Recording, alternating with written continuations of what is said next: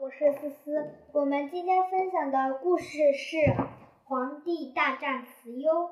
远古时代，部落首领们靠战争来争夺势力范围，黄帝和炎帝也不例外。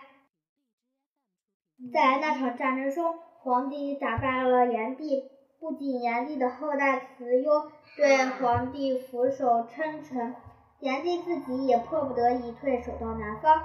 虽然慈幽不得不屈居于皇帝之下，但是他天性凶猛，号召。力强，炎帝失败后，他一直咽不下这口气，总想找机会打一场翻身之仗。而慈幽部落的人和他的想法一样，都愿意听从他的号令。于是，慈幽部落就去找夸父部落寻求帮助，想和他们一起战胜皇帝。但是，夸父部落的族人见意见不合，既有支持的，也有反对的。最后，那些想成为。想为慈幽部落出口气的人加入了对抗皇帝的队伍。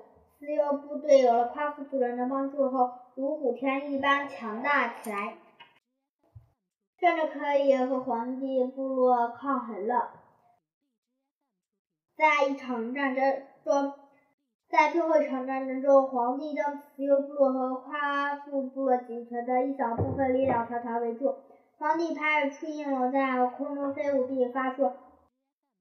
并且发出瘆人的叫声，将已经无计可施的慈幽族人和夸父族人一个个杀死，而那个们勇猛的首领慈幽也被包上围包围上来的黄帝族人活捉了。